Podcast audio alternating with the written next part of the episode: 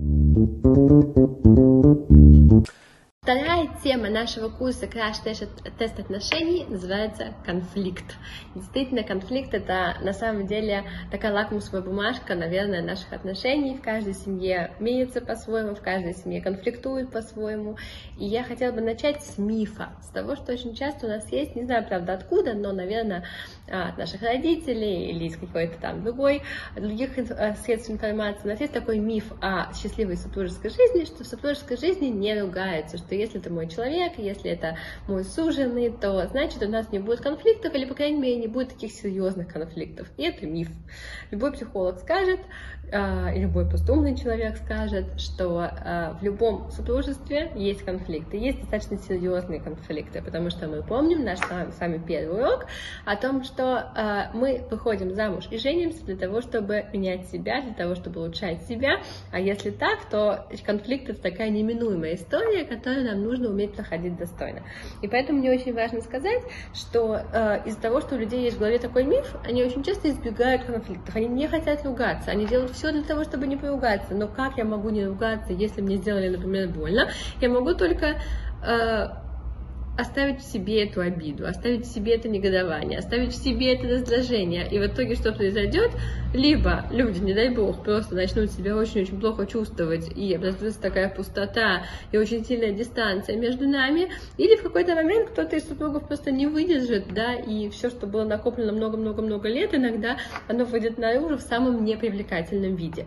Поэтому очень важно, чтобы люди понимали, что конфликт это нормальная часть наших отношений, просто мы должны уметь правильно конфликтовать, правильно ругаться и правильно выходить из наших конфликтов. А для того, чтобы это сделать, мы должны понять, что конфликт нужен для одной жутко важной вещи. Нам нужно через конфликт иногда так должно быть, мы понимаем сокровенные потребности друг друга. Вы знаете, что очень часто бывает, что вдруг супруг на что-то обиделся. Мы вообще не поняли, почему он обиделся, я же ничего такого не сделал, ничего такого не сказал. И тут мы понимаем, что ага, ему это очень больно, вот это для него больная точка, на которую лучше не нажимать.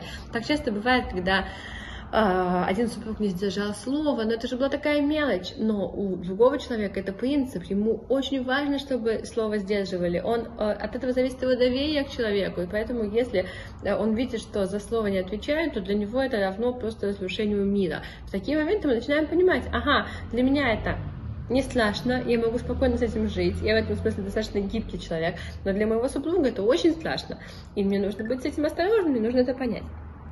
Окей, okay. теперь мне очень важно подчеркнуть еще одну важную вещь, что помимо того, что конфликт это нормально, что э, у каждого есть вот эти сокровенные потребности, которые мы можем узнать только иногда через конфликт, также есть проблемы в жизни решаемые и нерешаемые, потому что еще есть один стереотип, который тоже нам очень часто мешает, что все проблемы в жизни нужно и можно решить. Это не совсем так. Потому что если действительно есть решаемые проблемы, они чаще всего касаются какого-то распределения наших ролей, каких-то технических обязанностей в доме, где просто действительно важно там договориться, проговорить и так далее. Есть проблемы нерешаемые, которые основаны на фундаментальных различиях в наших личностях. То есть, если, например, один человек явный экстраверт, а другой человек явный интроверт, или один человек э, очень спонтанный, а его супруг очень такой упорядоченный, то вряд ли это что-то, что можно решить. Это что-то, что Всевышний хочет, наверное, чтобы мы просто приняли, осознали, что это так, и научились с этим правильно жить, не строя каких-то иллюзий, каких-то ожиданий, и именно через это принятие будет наш рост. Поэтому мы, когда мы начинаем наш конфликт, хорошо бы понять, это вообще что-то, о чем есть смысл разговаривать, есть смысл об этом говорить, или это какая-то нерешаемая проблема, которая просто является, как я сказала, фундаментальным различием в наших характерах. Дальше я предлагаю вам сделать такое упражнение, в идеале, конечно, со своим супругом. Это поговорить вместе о той проблеме, которая чаще всего вызывает конфликт. Да? У кого-то это связано с аккуратностью, у кого-то с пунктуальностью, у кого-то с выполнением каких-то задач по дому, у кого-то э, часто мы конфликтуем на тему финансов, или на тему интимной близости, или на тему досуга, или на тему детей. На тему работы, да, тут э, список тем, он немножко бесконечный, поэтому хорошо бы э, вместе, не в период конфликта, а в хороший момент поговорить о том, на какую тему чаще всего мы ругаемся, на какую тему чаще всего возникают наши конфликты, и потом спросить друг друга, как ты думаешь, почему? Почему именно эта тема вызывает столько конфликтов? Если у тебя какая-то история, которая стоит за этой проблемой, я часто рассказываю про э, одну свою пару, с которой я работала, для которой э, у девушки там была проблема с тем, что мама очень часто ей обещала, что она придет на какие-то ее соревнования или выступления, очень часто не приходила. Поэтому, когда муж один раз ей также сказал, что он куда-то придет, э, и потом не смог прийти, это действительно вызвало жуткую реакцию, потому что у нее была травма на этот счет, потому что для нее было критично, когда человек говорит и не приходит. Такие вещи хорошо бы нам знать про своих супругов. И поэтому, когда мы понимаем, что вот мы чаще всего ругаемся ну, там, на тему финансов, хорошо бы спросить друг у друга, а не было ли какой-то истории у тебя в детстве, связанной с этой темой, которая тебя очень-очень сильно триггерит и которая до сих пор болит, и поэтому любое упоминание этой темы вызывает такие сильные эмоции. И еще хорошо бы друг у друга спросить, как вообще справлялись с конфликтами твои родители. Потому что если мы видели в семье частые э, ссоры, которые заканчивались тем, что родители друг с другом не разговаривали, или наоборот разговаривали на очень повышенных тонах, тогда логично, что сама тема конфликта вызывает в нас огромное-огромное сопротивление. Но если мы видели, что наши родители общались, обсуждали, спокойно старались подождать, пока эмоции улягутся. Тогда у нас есть немножко другая модель а, взаимодействия на тему конфликтных ситуаций. Вот эту вещь тоже хорошо бы знать друг от друга, если не до свадьбы, то, по крайней мере, когда мы уже живем вместе. А, также важно, когда мы говорим про тему конфликта, что мы пытаемся понять друг друга, мы пытаемся понять истории друг друга, то, что происходит на, при общении с психотерапевтом, когда есть э, э, консультация а, семейная, то это, в принципе, то, что мы пытаемся сделать. Мы пытаемся убрать конфликтогены, мы пытаемся убрать то, что болит, и попробовать сделать так, чтобы люди услышали друг друга и поняли, почему это так больно, почему в этот момент мой супруг почувствовал гнев и раздражение, почему в этот момент он закричал, почему в этот момент он ушел, почему в этот момент он не мог больше разговаривать, что было за этим, почему это было настолько невыносимо для него. А мне также важно подчеркнуть, что сам конфликт это еще куда не шло. Но очень часто во время конфликта, и то, почему мы так как боимся, мы действительно начинаем друг друга ранить. Это как бы вещи, которые усугубляют конфликт. И эти вещи, мне кажется, стоит знать и стоит держать в голове. Это так называемые конфликтогены. А первый конфликтоген такой очень а, резкий, который наверняка каждый из вас а, хоть раз видел в своей жизни, это стремление к превосходству. Да? Одно дело, когда человек со мной не согласен, другое дело, когда он начинает надо мной подшучивать, как-то меня высмеивать, говорить, что я там ничего не понимаю, занижать вклад мой в какое-то общее дело, э, говорить какие-то категоричные слова, там, ты всегда мне не помогаешь, никогда мне не помогаешь, ты всегда меня обманываешь, э, тебе вообще все равно, да, такие вещи, они очень сильно усугубляют конфликт, и тогда уже мы не пытаемся понять друг друга, а мы действительно обижаем друг друга, и вот такие конфликты необходимо заканчивать. Также есть другой конфликт-катаген, который называется проявление агрессивности. Да? Если мы начинаем чувствовать агрессию, это может быть в голосе, это может быть в оскорблениях, в угрозах, в каких-то там обвинениях, да? когда я чувствую вот это давление на себя, то, конечно, я уже ни о чем не готова говорить, и опять же хочу просто сбежать или ответить тем же. И последний конфликтоген – это проявление эгоизма. Это когда человек никогда не признает свою неправоту, он всегда прав, а, неожиданно такое окончание беседы, все, мне не о чем больше говорить, я пошел, а, или или наоборот а, резкое ускорение темпа, да, то есть он начинает тараторить, говорить, говорить, не прекращая, не слышит меня, тоже очень напрягает, да, это вызывает такое ощущение, что меня здесь нет, меня здесь никто не слышит, и тогда конфликт перестает иметь смысл, да, поэтому давайте будем помнить эти три конфликтогена, эгоизм, агрессия, превосходство, это те вещи, которые нас тут же откидывают, и мы уже не можем слушать то, что пытается на нас донести наш, наш партнер. С другой стороны, есть вещи, которые смягчают, да, которые смягчают это эмоциональное напряжение, это очень важно знать и мамам обязательно, да, потому что подростки особенно, они часто часто провоцируют такие конфликты, и нам нужно уметь снизить эмоциональное напряжение. Как же это делается? А, иногда через то, что мы подчеркиваем что-то общее с человеком. Мы говорим, да, ты знаешь, у меня тоже так было, я тоже так чувствовал, а, я понимаю, о чем ты говоришь, тебе действительно сейчас очень тяжело, да, то есть вот это вот ощущение, что мы слышим, понимаем, и у нас тоже что-то такое было, а, это помогает. Еще помогает, когда мы вербализируем эмоциональное состояние. То есть мы говорим, не ты не прав, а мне сейчас больно, мне сейчас тяжело, я чувствую, что тебе тоже больно. Как только мы начинаем с каких-то фактов переходить на чувства, обычно э, слышать это намного более э, приятно и понятно. Важно во время конфликта подчеркнуть значимость партнера в глазах, да, то есть мне действительно важно, чтобы тебе было хорошо, я не хотела тебя обидеть, я очень ценю, что ты делаешь для нашей семьи, просто вот то, как ты там вчера поговорил с ребенком, для меня было очень странно. А, дать человеку значимость, потому что в конфликте мы часто чувствуем себя вообще неоцененными, непринятыми, поэтому так часто люди говорят, и что бы я ни сделала, тебе все не нравится, да, поэтому именно вот в этом уязвимости, в этом конфликте очень важно подчеркнуть значимость человека в ваших глазах, а, также смягчает эмоциональное напряжение, когда а, вы или ваш партнер признает свою хотя бы частичную неправоту, бывает, что оба понимают прекрасно, что оба неправы, они это прекрасно понимают, но у них нет навыков, поэтому они просто начинают а, кидать друг друга мячики, нет, ну вот ты не так нет, ты не так сказала, но как только бы один сказал, да, я понимаю, что я тут поторопился, да, или я тут а, слишком на тебя накричал, повысил голос, сделал тебе замечание, а все, уже немножечко а, пары, так скажем, успокаиваются, люди начинают друг друга слышать. А, часто помогает спокойный темп речи, какое-то предложение конкретного выхода из ситуации, то есть, окей, смотри, что было, то было, но давай э, мы поймем, как бы, как так больше не делать, как сделать так, чтобы больше не причинять друг другу боль. И мы уже начинаем, ага, тут не просто есть какие-то обвинения, тут есть конкретное предложение, окей, я готов слушать. И а, создание ситуации win-win, конечно, да, когда мы видим, что я в чем-то, я здесь что-то получу, и ты здесь что-то получишь, тогда опять же нам это становится уже интересно.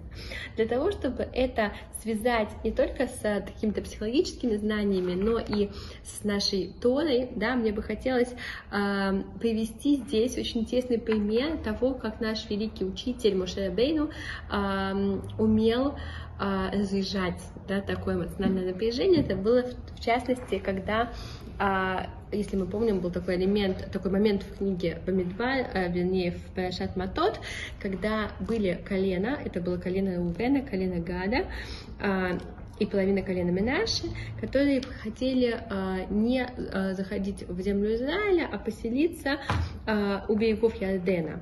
И тогда между ними происходит э, такой интересный диалог, когда они приходят к Моше и говорят, что э, да, э, если мы обрели милость в твоих глазах, дай нам эту землю, не переводи нас через Ярден. Э, и тут Моше, как вы понимаете, встает перед такой тяжелой задачей, потому что это были люди, которые отличались своим умением очень хорошо воевать, они были очень хорошими воинами. И поэтому не очень было понятно, как сейчас они всех бросят, оставят э, весь Израиль, как без них мы будем отвоевывать нашу землю. И Моше пытается с ними договориться. Да? Сначала он им говорит, ваши братья пойдут на войну, а вы будете сидеть здесь, Зачем вы отличаете сердце сынов Израиля от перехода на землю, которую дал Всевышний? А, и он напоминает им про то, что сделали а, разведчики, да, когда они не захотели пойти на зем, а, в землю Израиля. А, он очень детально пересказывает им эту ситуацию. А, и тогда мы видим, что эти колена слышат, да, поскольку Моше не говорил ничего плохого про них самих, он говорил, скорее объяснял на примерах каких-то других людей, что это приводит к тяжелым последствиям. И тогда они говорят, окей, смотри, э, мы видим, как здесь люди ищут компромисс. Давай так, давай мы здесь построим заграды для наших овец и города для наших детей, а мы наедимся и немедля перед нами Израиля пойдем на войну, пока их не приведем на их место, и тогда вернемся только после этого да, в свою землю. А, и на это им говорит Моше, если вы исполните и все это сделаете, он повторяет все, на что они как бы подписались, то все отлично, будет эта земля имением вам перед Всевышним, а если так не сделаете, то грех ваш настигнет вас. Это тоже такой важный очень элемент в конфликте, он повторяет то, о чем они договорились, да, потому что наверняка у вас были ситуации, когда я понял так, ты поняла так, я вообще это говорил, я это вообще не говорил. Тут очень четко мы подписываем как будто бы, да, что сказали одни, что сказали другие а, вышедшие из ваших уст вы садите, да, то есть он их еще раз призывает к тому, чтобы они выполнили свои обещания, и они повторяют еще раз то, о чем они договорились. Кажется, что здесь как будто бы все одно и то же, но на самом деле людям важно проговорить то, на что они подписываются. Да, и он это передает также э, священнослужителям, э, и э, они сказали все, что э, сказал Всевышний Твайнабам, так и сделаем. И тогда Муше соглашается на эту сделку. Да? Мы видим, как здесь а, мог возникнуть какой-то конфликт, на самом деле достаточно серьезный такой раскол в народе, но Моше за счет грамотного поведения, за счет того, что он им предлагает определенный компромисс, на который они соглашаются, он выигрывает. И действительно мы знаем, что а, действительно они сдержали свои обещания впоследствии, и они воевали в самом впереди, да, таким образом а, не бросив своих братьев. Окей? Okay? Uh, еще один маленький блок, который мне бы хотелось сегодня успеть, это поговорить о том, как вообще э, люди решают конфликты. И здесь я рекомендую пройти тест Томаса Килмана, который можно найти в э, сети, э, на тему того, какой способ вы, как личность, чаще всего выбираете, решая конфликт. И тут их существует всего пять, я их охарактеризую. Подумайте, пожалуйста, как вы обычно это делаете, и э, для того, чтобы удостовериться в том, что вы правильно это понимаете, пройдите, пожалуйста, тест, о котором я уже сказала. А, есть люди, которым свойственно соревнование. То есть это люди, которые хотят добиться своего даже в ущерб другому. Вот вы на чем-то стоите, вы спорите, и вам уже не столько важно, что в итоге будет, сколько важно, что вы окажетесь правы. И такой человек будет добивать, преследовать, э, доказывать до локтей и пульса, потому что ему важно да, быть, оказаться в выигрыше. Это э, то, что называется способ регулирования конфликтов соревнования. Есть второй способ регулирования конфликта, который называется приспособление. Это наоборот, когда человек не любит конфликта, и он готов уступать, только чтобы не было конфликта. Это не всегда хорошо, потому что иногда это принципиальный момент, это затрагивает мою потребность, и в этом нет ничего хорошего. Но это люди, которые готовы принести себя в жертву ради интересов другого человека. Иногда это замечательно, иногда это не очень замечательно, зависит от ситуации. Третий способ – это компромисс. Да, это тогда, когда люди ищут взаимные уступки, пытаются э, предложить какой-то вариант, который, как мы сказали, будет win-win. Опять же, иногда это нет тут хорошего, нет тут плохого, да, потому что иногда в итоге получается, что всем плохо, да, мы пытаемся сделать так, чтобы всем было хорошо, а в итоге всех что-то не устраивает, да. Не каждый конфликт можно решить компромиссом. Есть еще один очень интересный способ регулирования конфликта. Мы сказали, что есть конкуренция, приспособление и компромисс. Но бывает еще, бывает избегание. Okay? Это тогда, когда человек вообще не хочет разговаривать, он не хочет э, выйти на кооперацию, не хочет достигать собственных целей, ему настолько тяжелый конфликт, что он не просто приносит себя в жертву, он вообще не хочет даже начинать обсуждать, а, и он избегает любых тяжелых разговоров. Очень тяжелый способ решения для семейной жизни.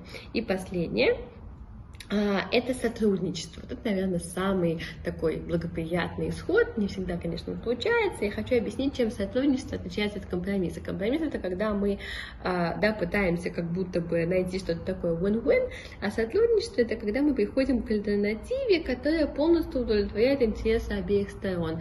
То есть здесь а, не настолько важно, чтобы чуть-чуть от тебя, чуть-чуть от меня, как это бывает в компромиссе. Да? Давай возьмем третий вариант, который нам обоим не нужен, но тогда ни я, ни ты вот не победим, и все будут спокойны. Нет, сотрудничество это то, когда действительно это может быть вариант, предложенный, например, супругой, но она э, может объяснить своему супругу, что ему тоже от этого будет хорошо, да, то есть сотрудничество это когда действительно нас не настолько интересует, кто там победил в этом споре, сколько то, что в итоге итог устроит всех, потому что вы же понимаете, что бывают такие э, конфликты, как там, в какую школу мы отдадим ребенка, и невозможно, чтобы ребенок учился одну неделю в одной школе, а другую неделю в другой школе, просто потому что тогда и мама, и папа будут спокойны, так не бывает, и тут мы уже не должны прийти к какому-то сотрудничеству, иногда нам нужно найти третью школу, о которой мы даже не думали так, чтобы мама и папа были спокойны. А иногда нам нужно выбрать все-таки что-то одно, но сделать так, чтобы, опять же, люди могли с этим спокойно жить, а не нервничать, не конфликтовать каждую минуту. А, хотела закончить тем, что действительно в конфликтах мы лучше понимаем друг друга, лучше узнаем друг друга, иногда лучше узнаем себя, потому что иногда я сама не знаю, насколько для меня это важно, пока это не переросло в конфликт. И пожелать всем, чтобы конфликты у нас решались нормально, хорошо, благополучно для всех. А, мы выходили из конфликтов более сильными, более а, прокачанными, более эмоционально здоровыми, более духовными, и все это вело только к еще большему духовному росту. Большое спасибо.